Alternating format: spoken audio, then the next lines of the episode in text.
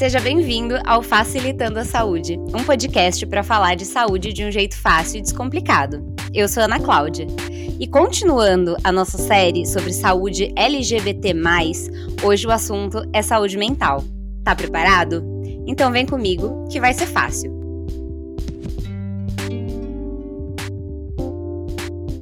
Sempre falamos sobre a importância da saúde mental, que é tão importante quanto a saúde física. Num mês dedicado à saúde LGBT, não podemos deixar esse assunto de fora, focado nessa população. Para vocês terem ideia, a literatura registra uma quantidade maior de sofrimento psíquico e piores resultados de saúde mental de pessoas que se identificam como parte da comunidade LGBTQIAP+. Uma pesquisa de 2019 identificou maior sentimento de discriminação e desrespeito em relação à orientação e expressão de gênero em mais de 95% dos entrevistados que se identificavam como homo ou bissexuais. Homens gays e bissexuais participaram dessa mesma pesquisa e apresentaram probabilidade duas vezes maior no diagnóstico de depressão em comparação com homens heterossexuais sem contar a tristeza em decorrência de situações vivenciadas por conta de suas orientações ou expressão de gênero. Em 63% dos casos, seja por discriminação ou a sensação de não aceitação na sociedade. Cura gay, violência física, violência psicológica e até mesmo em serviços de saúde mental, dificuldade de se sentir inseridos na sociedade e muitas outras situações são vividas por essas minorias. O Brasil é o país que mais mata travestis e pessoas transexuais. E todas as vezes que eu olho para esse dado, eu penso: como é para essas pessoas lidar com esses dados diariamente? Em tempos onde a LGBTfobia ainda é muito forte no nosso país, onde as manchetes sobre crimes e violência contra os LGBT aparecem diariamente, é preciso resistir. E haja resiliência e apoio para isso. Para falar desse assunto, a gente recebe de novo o Dr. Arley, que além de psiquiatra e psicanalista, conhece a fundo esse tema. Arley, seja bem-vindo de novo no Facilitando, é um prazer ter você aqui.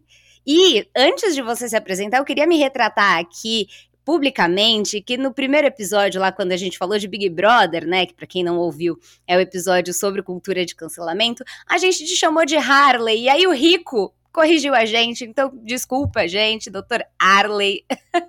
Passamos um episódio algumas semanas inteiras chamando você do jeito errado, Arley. Desculpa. Vocês sabem que isso, para mim, é, é, sempre uma questão muito filosófica, porque eu acho que a gente tem que se comunicar e se identificar da maneira com que a gente consegue ser visto. E quando a gente vai falar de identidade, de orientação, isso também está expresso na maneira como a gente se reconhece e é reconhecido. Então, se eu vou ser reconhecido por Harley, isso vai marcar, se isso vai. Isso não me afeta, então eu preciso que vocês recebam a minha mensagem e que o nome fique registrado da maneira que a memória e o coração de vocês é, guardarem. Mas é Harley, a pronúncia.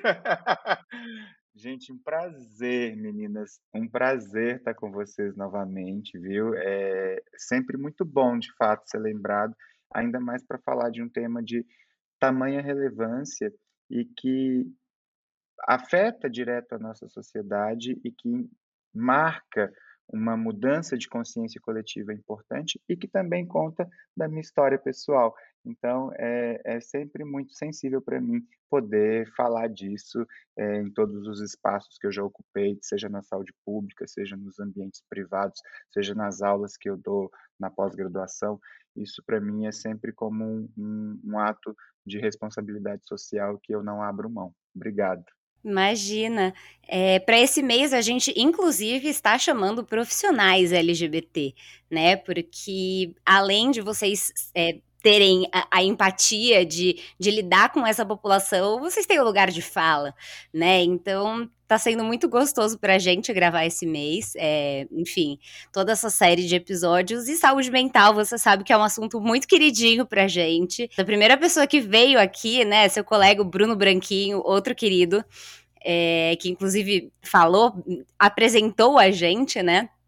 Mas vamos então para nossa conversa, porque falar de saúde LGBT, né? É, no último episódio com a Paty, a gente ainda falou, né? A gente brincou que antigamente, eu sou da época que a gente falava de balada GLS, né? Que era gays, lésbicas e simpatizantes.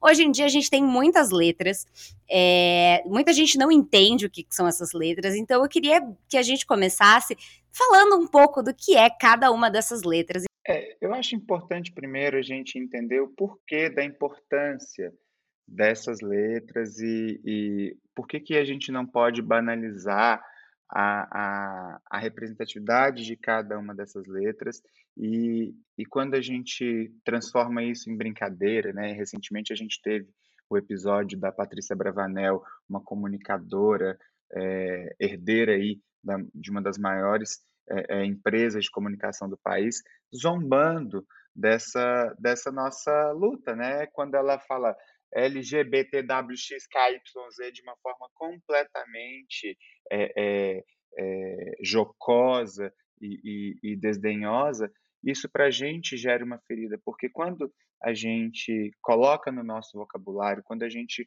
consegue trazer para um vocabulário mundial, em todos os idiomas, é, expressões que firmem é, que a existência do, do que nós somos, a gente faz com que haja de fato essa mudança de uma consciência. Então, quando a gente fala né, LGBTQI a mais e o mais, esse plus, né, vai acolher outras siglas, porque de fato a gente é, é, reconhece a existência delas, mas a gente não vai falar todas as siglas, mas a gente tem que entender a relevância. Então, quando a gente começa pelo L, a gente está falando da, das lésbicas, né? E, e, a gente precisa começar pela, por essa letra porque tem essa, essa cultura numa sociedade machista, patriarcal, onde até mesmo dentro das diferentes orientações e, e, dessa questão da diversidade, há um apagamento da sexualidade feminina. Então, a gente começa aí com as lésbicas, que são mulheres que sentem, sentem atração afetivo-sexual por pessoas que também se identificam como é, é, gênero feminino. Então, isso é o primeiro ponto. Então, vai ser a primeira letrinha, que são as lésbicas. E aí a gente parte para o G. Tá? O G seriam os gays, que são homens, se identificam né, com esse é, é, sexo masculino, e eles sentem atração afetivo-sexual também por pessoas que se identificam aí é, é, como homens do, desse mesmo gênero. Aí a gente vai para o B. E o B é uma, é uma questão que a gente precisa falar muito, porque também há uma, uma grande questão com os bissexuais na nossa é, é, sociedade. É, o que, que são os bissexuais? São homens e mulheres que sentem uma atração afetivo sexual pelos gêneros masculino e feminino. E isso não é uma dúvida, isso não é uma fase, isso não é um questionamento transitório, isso é uma maneira de viver a sua, é, é, a sua orientação sexual, os seus desejos, de uma forma em que ele não precisa estar dentro de uma caixinha só. E enquanto ele está ali, por exemplo, um, um homem que se identifica né, com o gênero que ele é, é, assume ou com sexo biológico, ele pode estar tá tendo uma relação afetiva com outro homem e passar um tempo ele querer ter uma relação com uma mulher. E isso não significa que ele deixou naquele momento de ele não vai mais ter atração por outros homens ou ele está enganando aquela mulher. Não. Enquanto ele está com um, a atração e a libido dele está direcionada para aquele um. E quando ele está com outro, a atração e a libido dele vai estar tá direcionada para aquela outra pessoa. E aí a gente vai para o T, né, que são é, as pessoas que, que vão, vão ser o grupo né, das pessoas transexuais ou transgêneros, e aí a gente também vai colocar essa identidade mais política aqui, são as travestis. Então, é muito importante a gente entender é, é, quando uma pessoa ela se, se apropria desse termo travesti, ela está querendo dizer muito mais da questão da identidade de gênero, mas ela está trazendo ali com ela também uma afirmação política, e isso é muito importante para o movimento, tá? Então, é, quando a gente está falando de transexuais, né, a gente está indo para um espectro que é o da identidade de gênero. E aí a gente vai para uma outra questão, porque o sexo que a gente aprende, né, ele é um sexo biológico. Tá? E esse sexo biológico, ele é completamente focado na genitália. Então, é, é uma questão anatômica, é uma questão conceitual da qual a gente vem estruturando um raciocínio extremamente cartesiano, tá? Só que o gênero, a gente entende ao longo do, de tudo que, que a gente avança em sociedade e, e em conhecimento, o gênero ele é social. Né? O gênero ele vai além do sexo. Isso não vai ser uma definição é, é, de ser homem, ser mulher, se é, tem a ver com cromossomo X ou cromossomo Y. Isso vai ter a ver como que a pessoa ela consegue se identificar com a sua existência. E isso não vai ter nada a ver com a genitália dela. Então, a pessoa pode nascer com uma genitália que foi classificada como uma genitália masculina e expressar né, uma vida como uma pessoa que se identifica com o gênero feminino. E aí ela vai conduzir toda a sua psique, toda a sua expressão para esse lugar, tá? E o mesmo pode acontecer com uma, uma pessoa que nasça com a genitália feminina, identificar-se aí, é, é, entender-se ao longo da sua construção psíquica e até dessa construção de um corpo, como um corpo é, com gênero masculino. É, é, é, sempre. E eu sempre gosto muito de trazer. Tem um episódio do meu podcast é, que eu gravei com a Linda Quebrada. Né? E, e a Linda Quebrada é uma referência muito grande. É, e, e né, eu sou um homem cisgênero, gay, então, eu tenho esse lugar que a gente também tem que pensar nisso, que a identidade de gênero, ela não vai estar só para as pessoas que são trans. Nós que somos cisgênero também temos que nos apropriar dessa identidade de gênero para que a gente consiga entender que existem outras. Se eu achar que eu sou a norma, ah, eu sou, eu também tenho uma identidade de gênero, eu sou cisgênero, eu sou um homem cis e sou, e sou homossexual, sou gay. Se eu entendo isso, eu consigo entender o outro também. Aí eu vou entender que outra pessoa pode ser uma mulher trans, gay ou, ou não, ela, você pode ser uma mulher cis, lésbica ou não, e toda a, a diversidade disso. Mas a, a Linda Quebrada, ela, no meu podcast, ela falou uma frase que eu nunca vou esquecer.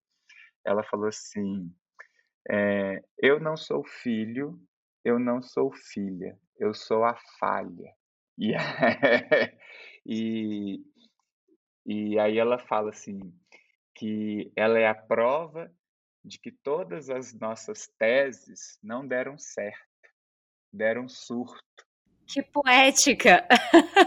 Ela é totalmente poética, porque é, é isso, é, o nosso corpo, ele, ele é um corpo vivo, é um corpo que está aqui para experimentar a existência e poder se apropriar da existência da maneira que ele poder é, quiser, que a gente puder se expressar mesmo. Então, nós só podemos nos reconhecer enquanto falhas, né? Isso é, isso é, é muito legal, né? Então, fica aí um pouco dessa, dessa questão sobre a identidade de gênero.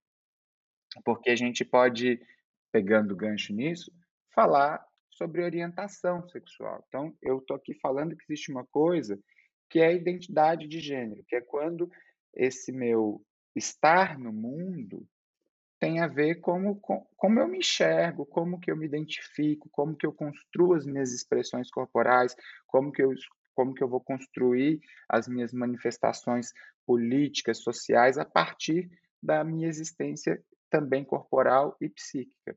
Já essa orientação sexual, ela vai estar tá falando dos meus afetos, das minhas libidos, dos meus desejos.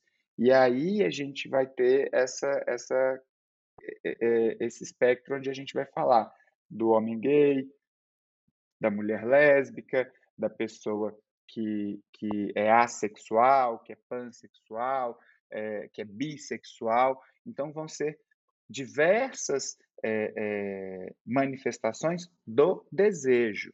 Então, uma pessoa que tem uma identidade de gênero, ela também vai ter uma orientação sexual. Então, por exemplo, vamos pegar o meu caso. A minha identidade de gênero, eu sou um homem cisgênero. A minha orientação sexual, ela é homoafetiva, eu sou gay. Então, eu poderia ser um, uma, um homem trans e poderia ser um homem trans gay. Eu poderia ser um homem trans hétero. Sim, eu acho que é aí que muitas pessoas às vezes se confundem, né? É, de como uma pessoa transexual pode ser heterossexual. Aquilo que você falou sobre a identificação, ela é, é, é é algo é muito real e necessário, porque se você não consegue entender que você não é necessariamente uma norma, é muito mais difícil de você conseguir compreender que outras pessoas que se identificam de outras formas também podem ser heterossexuais, assim como você ou qualquer outra pessoa, né? Exato, porque a gente tem essa tendência de acreditar que existe uma norma e existe a transgressão da norma. E não.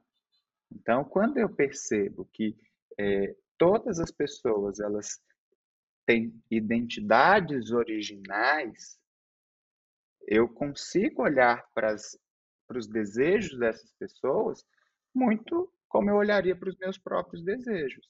Então, por exemplo, se eu fosse um homem cisgênero, né? Eu, eu sou um homem cisgênero. Se eu fosse heterossexual, eu estaria me relacionando com uma mulher. Eu sendo um homem, é, uma mulher também cisgênero que gostasse de um outro homem cisgênero, heterossexual. Mas se eu fosse, por exemplo, um caso, né, não vou me colocar nesse lugar, mas no caso de uma mulher trans, né, então ela se identifica com o gênero feminino, ela pode ter a orientação sexual dela dirigida para a heterossexualidade, então ela vai gostar de algum homem, cisgênero, ou ela pode também ser lésbica e querer namorar uma outra mulher. Então, essa multiplicidade, ela permite a gente entender por onde a gente flui nos nossos desejos, que está no lugar, mas ratifica a importância das nossas identidades. E por isso que dentro do contexto de saúde é muito importante que a gente tenha políticas públicas, políticas de saúde que acolham é, é, essas identidades e façam com que elas ganhem espaço e criem locais de, de expressão e de troca para que elas se apropriem cada vez mais dos direitos que elas têm nos espaços de saúde, como, por exemplo, uma mulher trans que está é, é, passando por hormonização, que está fazendo, como que ela vai fazer a consulta dela com o ginecologista se esse profissional de saúde não estiver amplamente qualificado para acolher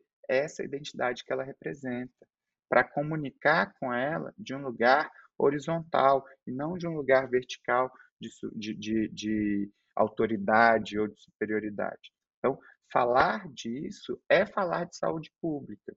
Nossa, você você falando assim, o, o outro episódio também é, é, é, tão assim, você é tão claro e enfim, tão gostoso de você falar. E uma, uma das coisas que a gente discute, assim, eu e a Gabi, paralelamente, assim, né, na vida, a gente sempre fala é que a sociedade tem a tendência de colocar as pessoas e a sexualidade das pessoas em caixinhas, né? É, então, por exemplo, a pessoa gay tem que ser daquele jeito, aí a pessoa que é bi, se ela for diferente daqui. E, e tem essa, essa mania de ficar colocando em caixinha, né? E, enfim, eu acho, sei lá, muito não sei, eu acho que é muito pretencioso você querer colocar todo mundo dentro de uma caixinha, né? Porque cada ser humano é individual, então tem um momento que você pode estar gostando de um determinado gênero. E aí, depois, você tropeça, se apaixona por uma pessoa do, do mesmo gênero que você, enfim, né? É, a vida tem possibilidades e... Tem possibilidades. A vida tem possibilidades, mas as possibilidades, elas dependem, né, dessa é, afirmação enquanto indivíduo. E para você se descolar de um grupo que já tem normas tão estabelecidas, que já tem um, um modus operandi é, que facilita tanto a sua existência, você tem que gastar uma energia maior. Então, muitas vezes, esse lugar de permitir que os desejos sejam experimentados, ele é um lugar de confronto. E dentro de uma sociedade onde o confronto ele parte da exclusão, as pessoas muitas vezes optam por adequarem-se à norma. E isso faz com que muitas pessoas coloquem os seus desejos em lugares muito profundos e, ao invés de lutarem por esses desejos, elas começam a rejeitarem esses desejos em si e tentarem atacá-los quando, eles, quando elas veem né, esses desejos expressos no outro. Então, é, um, é, um, é uma grande caixa de Pandora que, quando a gente abre, a gente é, é, vê todos os males do mundo. Uhum.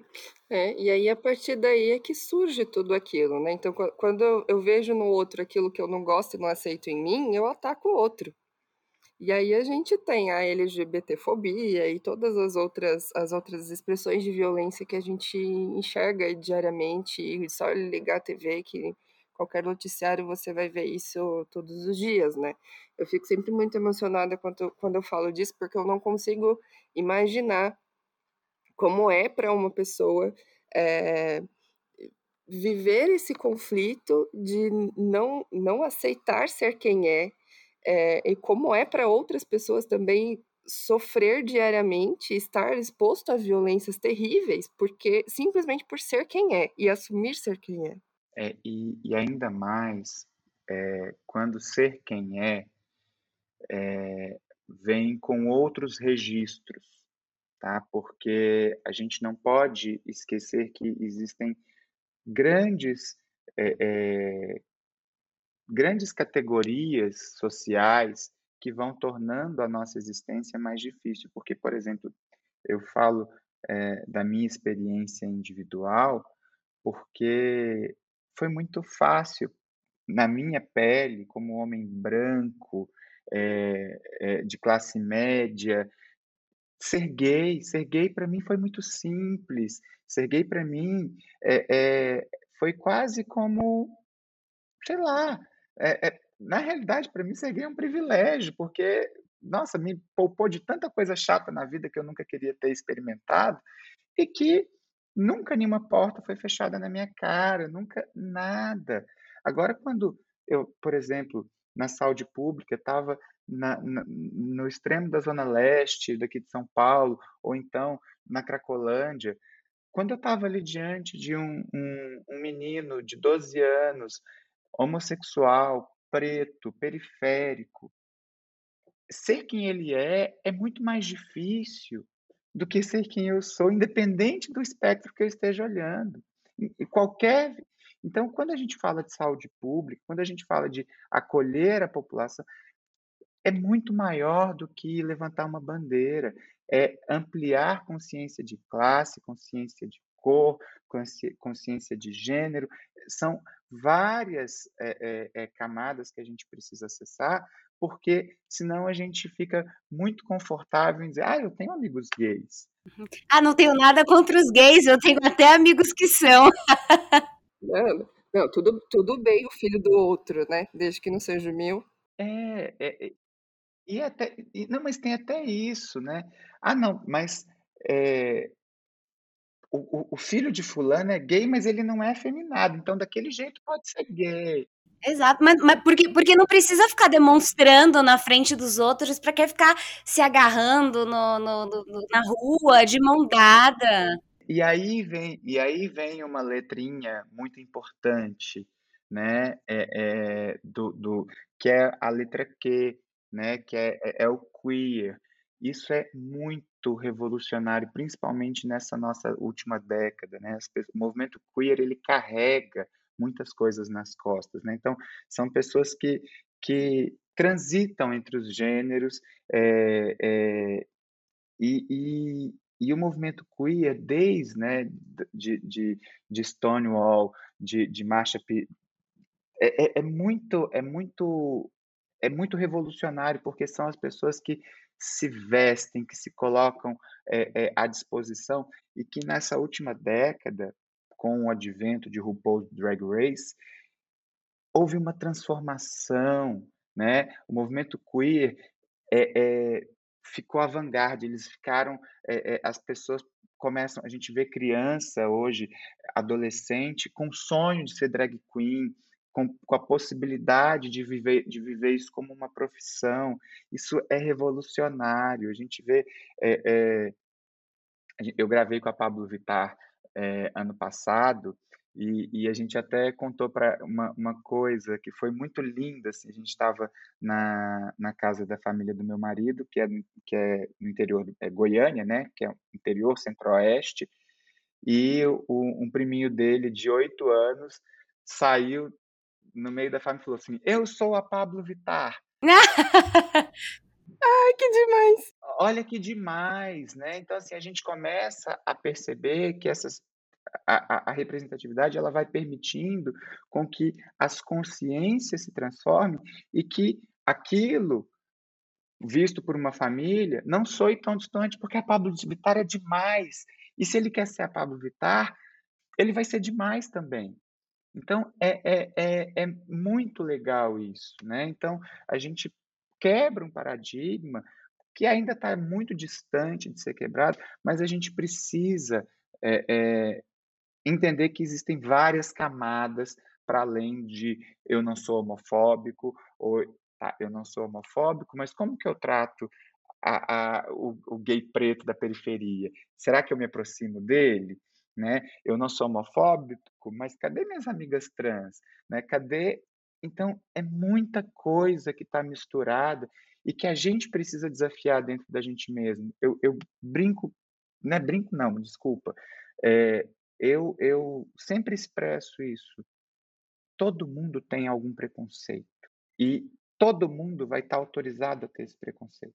Ok? E a pessoa pode morrer com o preconceito dela.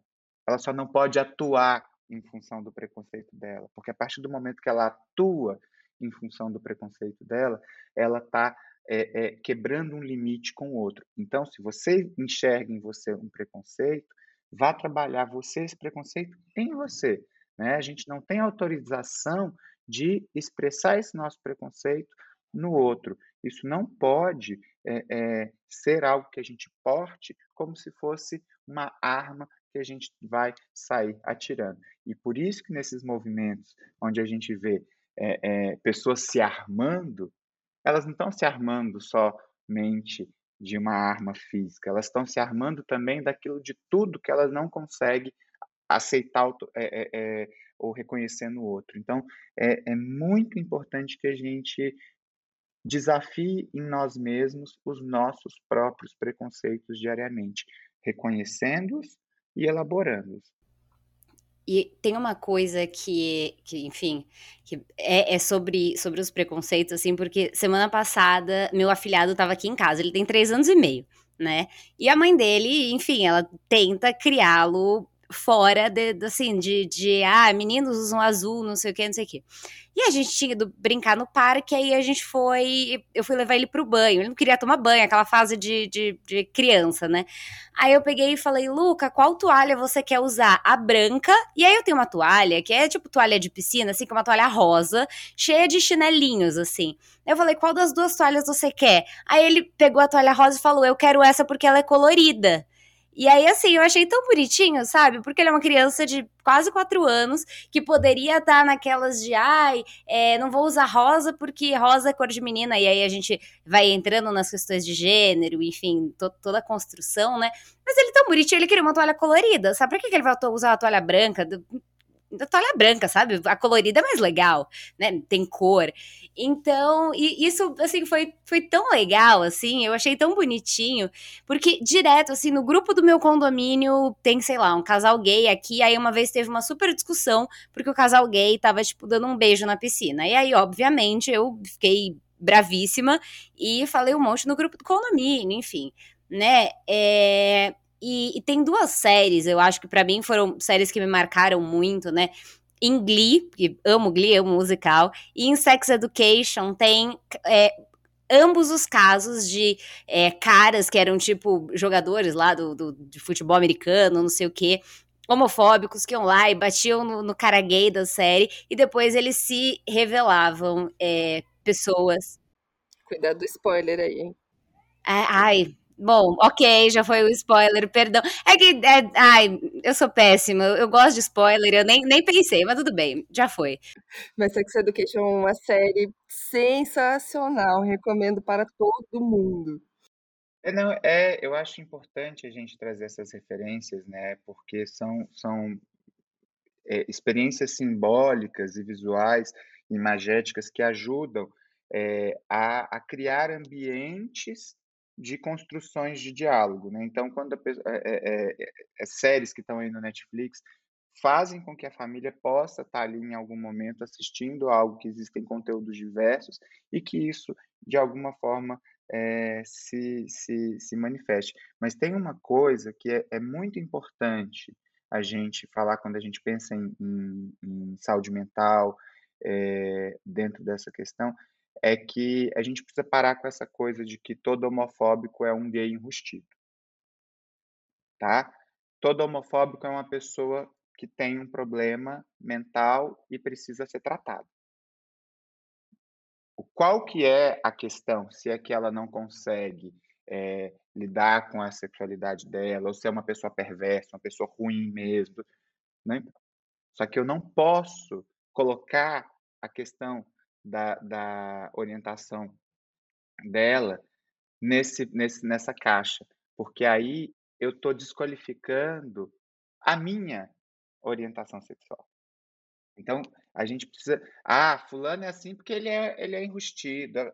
Não, ele é assim porque ele tem algo que precisa ser tratado e eu não, não me importo o que é. É problema dele e não tem a ver porque o que, se fosse de fato isso, ele seria uma pessoa incrível. Então, não é o, o, o que, que a gente está é, eh, abordando. Mas vocês falaram de série, tem duas séries que eu acho que são. É, é, depois vocês colocam aí nas referências do podcast, que para mim foi um marco muito importante, que é uma série né, da Tia Véia, que chama Queer as Folk, né, que é uma série muito é uma série mais antiga, do início da década de 2000, e, e uma mais recente chama It's a Sin, é, que é muito parecida com Queers as Folk, mas repaginada aí para a galera millennium. Então é muito legal e, e, e eu acho que a gente precisa se adequar nessas comunicações e, e, e seriados a juventude aí está adorando e, e é muito muito legal. Então assistam. Sim, eu lembro de Curious Folk de quando eu era adolescente, que eu estava na escola. Aí é bem aquela fase que tá todo mundo assim se descobrindo. E aí eu, vários amigos assistiam. Em segredo, né? Assistir em segredo, né? Assistir isso e The World ninguém podia falar, né? Essas, eram essas duas séries. Os, os meninos gays assistiam Here's Folk e as meninas lésbicas assistiam The L Word. E aí, assim, as pessoas iam. A partir dali, elas iam também construindo as suas próprias identidades e conseguindo entender onde que elas estavam dentro daquele mundo. E a partir daquela identificação com os, as personagens da série, elas iam também se afirmando no mundo, no mundo real, nas, nas suas vidas, né? E a gente não dá muito valor para isso, mas essas séries elas têm sim muito impacto. Muito, gente. Sabe por quê? É, eu vou, eu vou até, eu, eu vou participar de um evento é, na embaixada do Canadá. É, é, e foi muito legal. E a gente vai falar justamente sobre isso, sobre o desenvolvimento gay né, o desenvolvimento, essa, essa infância e adolescência Porque como que é, né, pra gente quando tem que ir para o teatro da escola e tem que fazer Romeu e Julieta? Como que é pra gente estar tá lá no Com Quem Será, do Parabéns para Você, e alguém obrigatoriamente falar o nome de um menino ou de uma menina, independente do. Como que é você desenvolver a sua é, é, existência, os seus afetos, com o mundo te dizendo que aquilo que você sente não existe. Então, isso gera uma lacuna de desenvolvimento que a gente percebe que depois, na fase adulta, causa até o que a gente chama de uma adolescência retardada. Muitos homens gays, mulheres lésbicas, vão querer viver essa adolescência não vivida na fase adulta. Então, isso é muito importante que haja espaço de discussão na escola, porque é isso, você está lá aprendendo na aula de ciências, ah, olha, você vai fazer sexo assim, você vai pôr a camisinha, porque quando você for penetrar a vagina, e você está assistindo aquilo, mas isso não é para mim.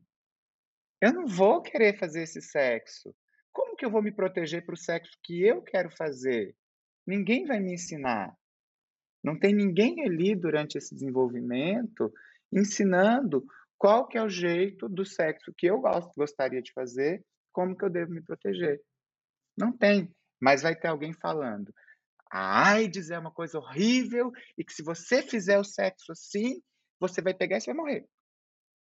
Ninguém vai explicar nada contextualizado, orientando, não. Né? Então, é muito importante que a gente consiga colocar na nossa linguagem, colocar na nossa estrutura, por isso que falar das siglas, falar, né, é, é, ah, olha, é, de criança, ah, olha, a gente está indo para casa do, da, da, da titia fulana e da titia fulana, que são casadas, que são, é, é, que são um casal LGBT. Colocar isso no nosso vocabulário é muito importante. Ah, enquanto você estava falando aqui, eu estava lembrando dessas experiências da adolescência, né? São muito engraçadas. É, engraçadas depois que a gente cresce e percebe as coisas que aconteceram. Quando a gente está vivendo ali, não necessariamente elas são assim. E isso me lembrou de dois amigos, dois grandes amigos, são dois dos meus melhores amigos, assim, da vida. Eles, inclusive, têm o mesmo nome. É, um deles, eu lembro que a minha mãe e a mãe dele eram amigas. Eu e ele éramos já best friends, assim. E a minha mãe e a mãe dele queriam que a gente namorasse quando a gente era adolescente. E aí a gente ficava. Mal sabem elas, né? Porque assim, ele, ele já era gay, ele já se identificava como gay. É, não assumidamente, mas entre os, os, os, amigos ali, a gente tinha o quê? uns 14, 15 anos na época. É, e tinha essa coisa de, ah, a minha mãe queria que eu namorasse com ele, a mãe dele queria que a gente namorasse também, mas tinha a questão da própria sexualidade dele que não estava colocada ali. Então era um desejo dos nossos pais que nunca ia se realizar. Uma projeção totalmente narcísica. Exatamente. É, e eu lembro da minha mãe, depois que ele se assumiu e tal, da minha mãe comentando sempre: é, Nossa, mas ele é tão bonito. Pena que ele é gay. Ah, ele é tão lindo. Pena que ele é gay. Eu gosto tanto dele, é um menino tão bom. Mas eu não sou homofóbica. É, pois é. Aí depois, quando eu fui crescendo e também me informando mais, a gente passa a bater de frente também e ensinar, né? Porque eu também entendo que a época em que ela viveu, ela foi ensinada de uma forma diferente. E, e nossa, melhorou muito. E uma outra experiência que eu lembro também é de alguns, no, acho que foi, foi antes da pandemia isso. É, a gente estava conversando com conversando entre amigos, né? E um amigo meu que também é gay, se assumiu na adolescência, sempre fomos amigos desde muito antes dele se assumir. A gente estudava junto, ele a gente estava conversando e ele falou para nós, né? Ai, gente, eu lembro que quando a gente estava na escola, é, eu sentia muita inveja de vocês irem dormir uma na casa da outra e eu não poder ir porque eu era menino. E ele, uma outra coisa também que ele comentou foi que ele sempre quis ter uma boneca Bratz. E ele nunca teve uma boneca Bratz, porque a mãe dele não ia dar, porque ele era menino. É, e aí hoje a gente procura, até hoje a gente procura no Mercado Livre por aí uma boneca Bratz para dar de presente para ele, para realizar esse sonho, porque assim, é uma coisa que pra gente parece besta, mas que marcou a vida dele. Sabe? Era para ele foi muito importante. Quantos momentos ele poderia ter vivido que ele não viveu?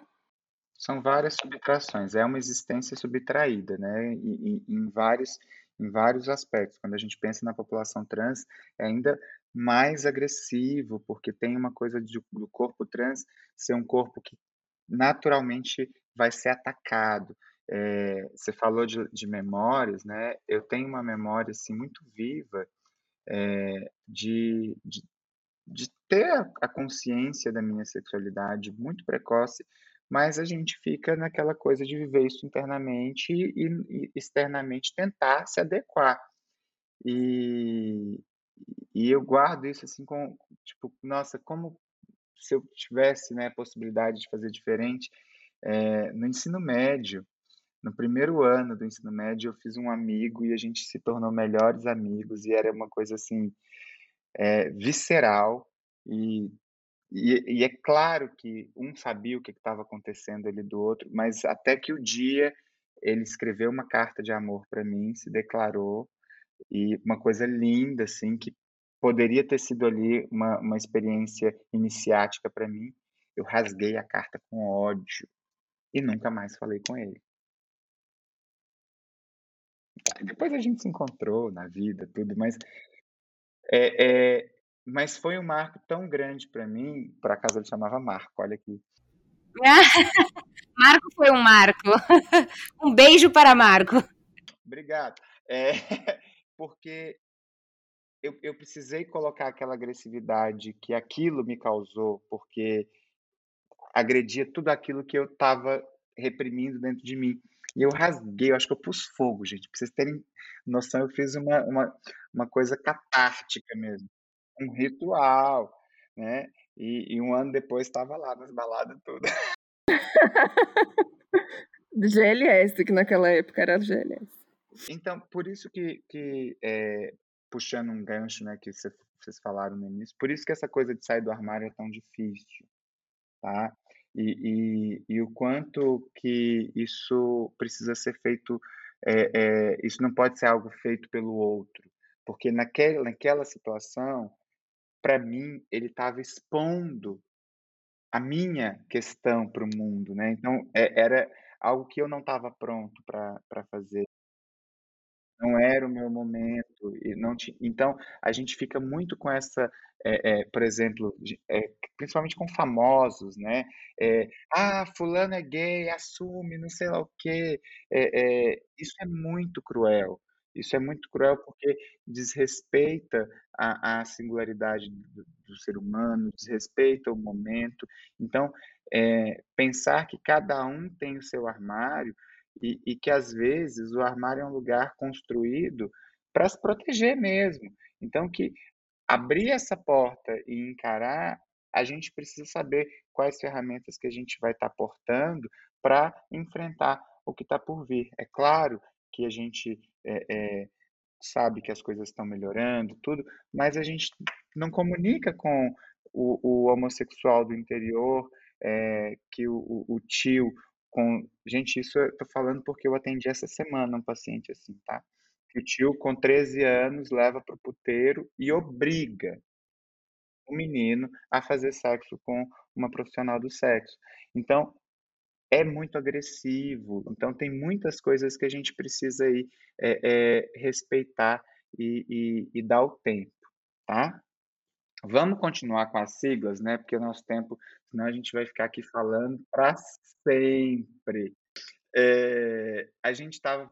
Então, e aí a gente falou né, dos queers e os intersexos. Isso é, é, é importante porque também existe uma confusão muito grande. A gente sabe que na questão biológica existem os intersexuais que são pessoas que nascem com genitália ambígua, né? Que tem ali o pênis ou a vagina, dependendo de cada pessoa, dentro de uma genitália ambígua e que essas, essas pessoas elas não se encaixam nas definições tradicionais de sexo masculino ou feminino. E havia, né, por muito tempo, uma pressão da medicina para que a, houvesse uma, que a pessoa escolhesse, né? Vamos tirar essa aqui ou vamos deixar? É, nem sempre a pessoa, né? Às vezes para os pais escolherem o que eles queriam que a criança fosse. Exato. É, é na realidade, exato. Perdão, você está coberta de razão. É, é, isso ficava muito a cargo dos pais e até mesmo dos médicos, né? Ah, não tem mais cara de menino, então vamos fazer essa aqui, dar o hormônio para. Então, é, é, isso também tem sido uma, uma questão importante para que sejam preservadas as questões identitárias e não ligadas à, à, à genitália, tá? Uhum. Até porque recentemente a própria Demi Lovato, né, se, se declarou uma pessoa com gênero fluido, né? E aí é, é, aí é, mas aí é diferente. Aí ela, ela, é não, ela é não binária. Oh, tá vendo a confusão? Até, até eu que estudo o tema confundo. Então vamos lá, vamos esclarecer.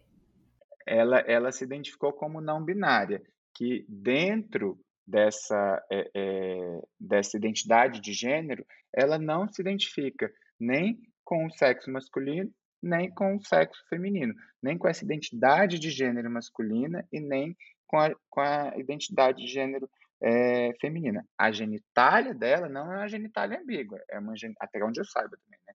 É uma genitália é, é, feminina. mas ela tem essa questão de não se identificar com nenhum dos dois gêneros. Então, ela se comporta, é, ela se expressa é, de uma forma onde aquilo fica fluido. Ela pode ter características que ora são lidas como é, masculinas e ora são lidas como femininas, tá?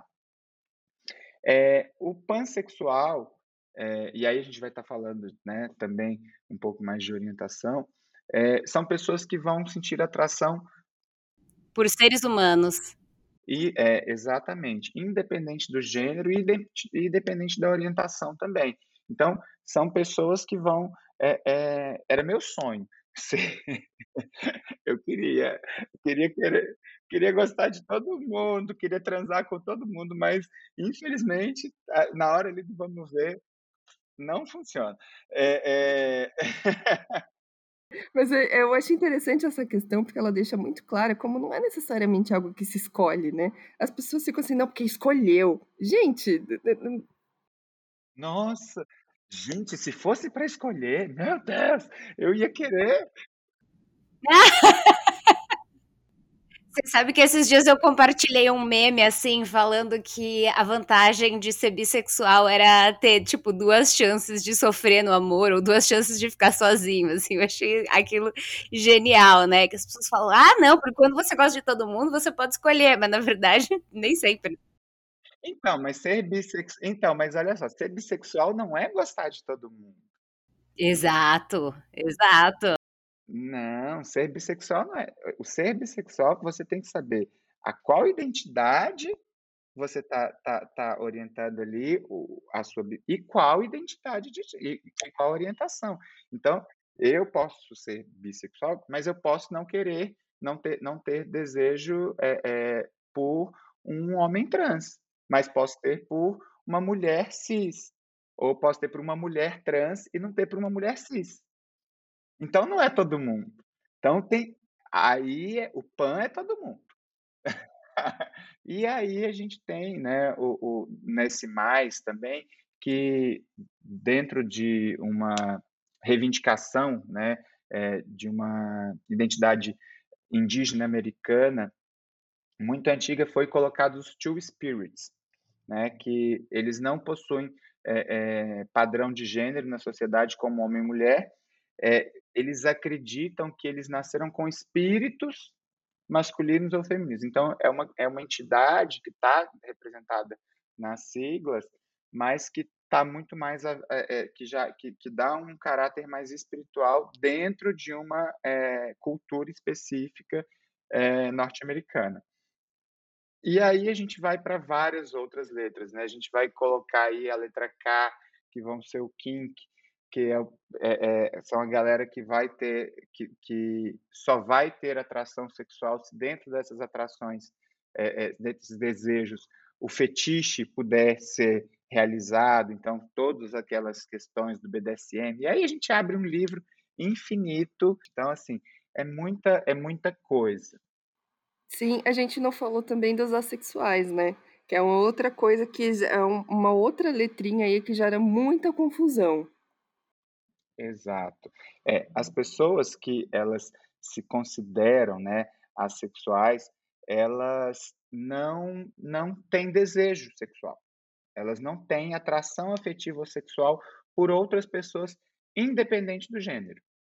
Então, é algo que o sexo, é, é, a gente pensa, ah, é possível? Sim, a pessoa, a libido dela pode ser uma libido criativa. E ela não precisa da energia sexual para se desenvolver enquanto ser humano. E aí ela consegue viver as suas relações a partir de outros lugares. Então, é muito importante ser respeitado isso também. Sim, o que não significa que a pessoa não vai ter afeto, que ela não vai querer namorar, que ela não vai ter um sentimento romântico, ou que ela é necessariamente cisgênero, né? Então, assim, são, é, é um, uma, é uma grande. Por isso que a gente fala do espectro, né?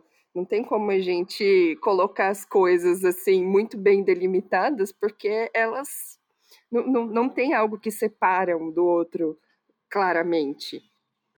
É, é tirar a questão da libido direcionada só para o sexo. Eu posso não querer ter sexo, eu posso não querer e conseguir viver minha libido com outras coisas, com a minha literatura, com a minha arte, com o meu trabalho, com os meus amigos, e aquilo ser suficiente.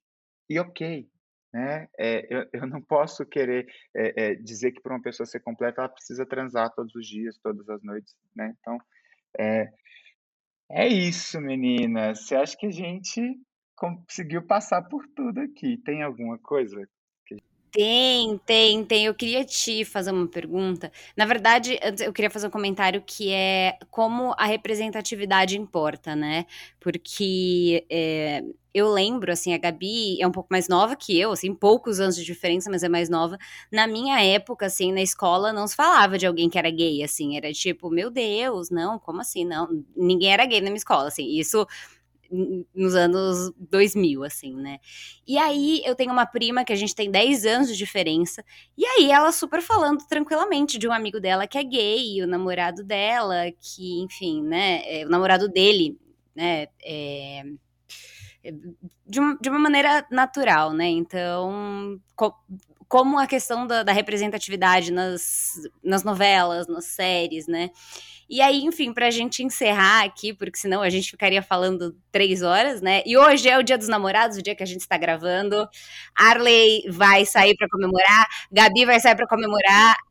Eu vou fazer o quê? Eu vou ver uma série, né? É isso que eu vou fazer. Quem tem namorado vai estar com o namorado. Não é o meu caso, eu vou estar com o meu porco da Índia. É, e com a minha mãe também, né? Mas, enfim, queria te perguntar é, como você, é, enquanto profissional de saúde mental e, enfim, enquanto homem cisgênero gay, como que, que você entende é, ser LGBTQIAP+, hoje na nossa sociedade? Ai, nossa, é, que pergunta, né? Eu me sinto, é, eu me sinto muito responsável eu me sinto responsável, eu acho que essa que é a minha sensação. Eu sinto que isso me fez um, um ser humano mais responsável com os outros, isso me fez olhar para a minha existência como um, uma potencial existência transformadora. Eu sempre percebo que quando o fato de eu ser gay abriu a possibilidade de alguma comunicação diferente entre eh, grupos que antes talvez não falassem sobre esse tema, eu sinto que eu estou fazendo algo para essa comunidade. Quando eu sinto que eu trago para perto de mim e coloco dentro da minha família uma pessoa trans, uma pessoa é, é, não binária, uma pessoa é, queer, uma, né, uma drag queen, e aquilo há 20 anos atrás, 10 anos atrás, ia ser amplamente rechaçado e hoje isso é acolhido, eu penso, eu fiz alguma coisa certo nesse sentido, então eu estou conseguindo é, é, cumprir com a minha responsabilidade. Então, sejamos responsáveis por aquilo que a gente quer é, que a gente quer que aconteça de bom com a gente, porque não adianta eu ser LGBTQIA+, e não olhar para todas essas siglas, não olhar para todas essas pessoas e pensar somente no, no bem-estar daquilo que eu represento.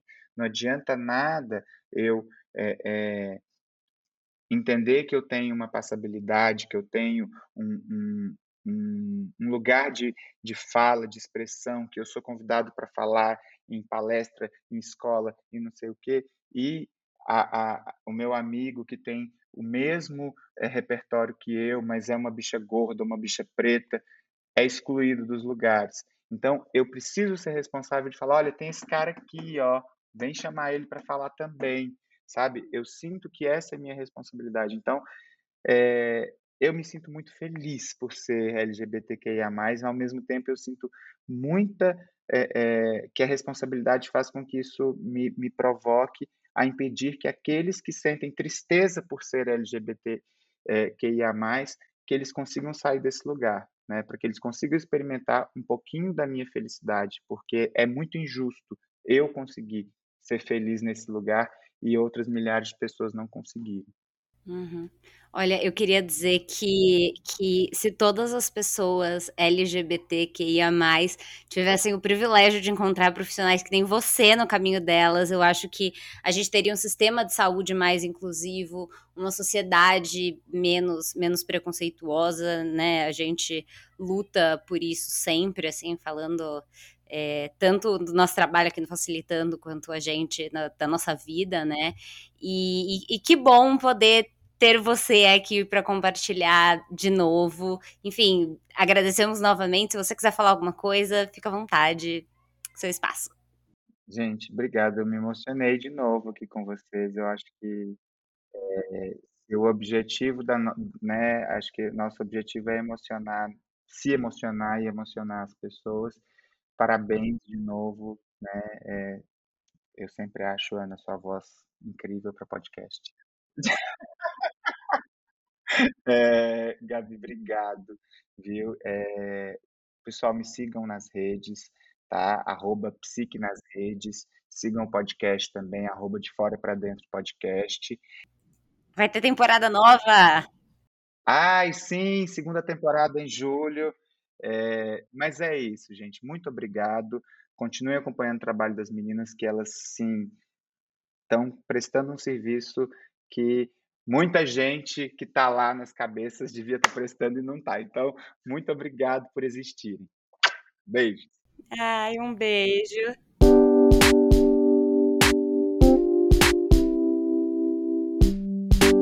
Esse foi mais um episódio do Facilitando a Saúde.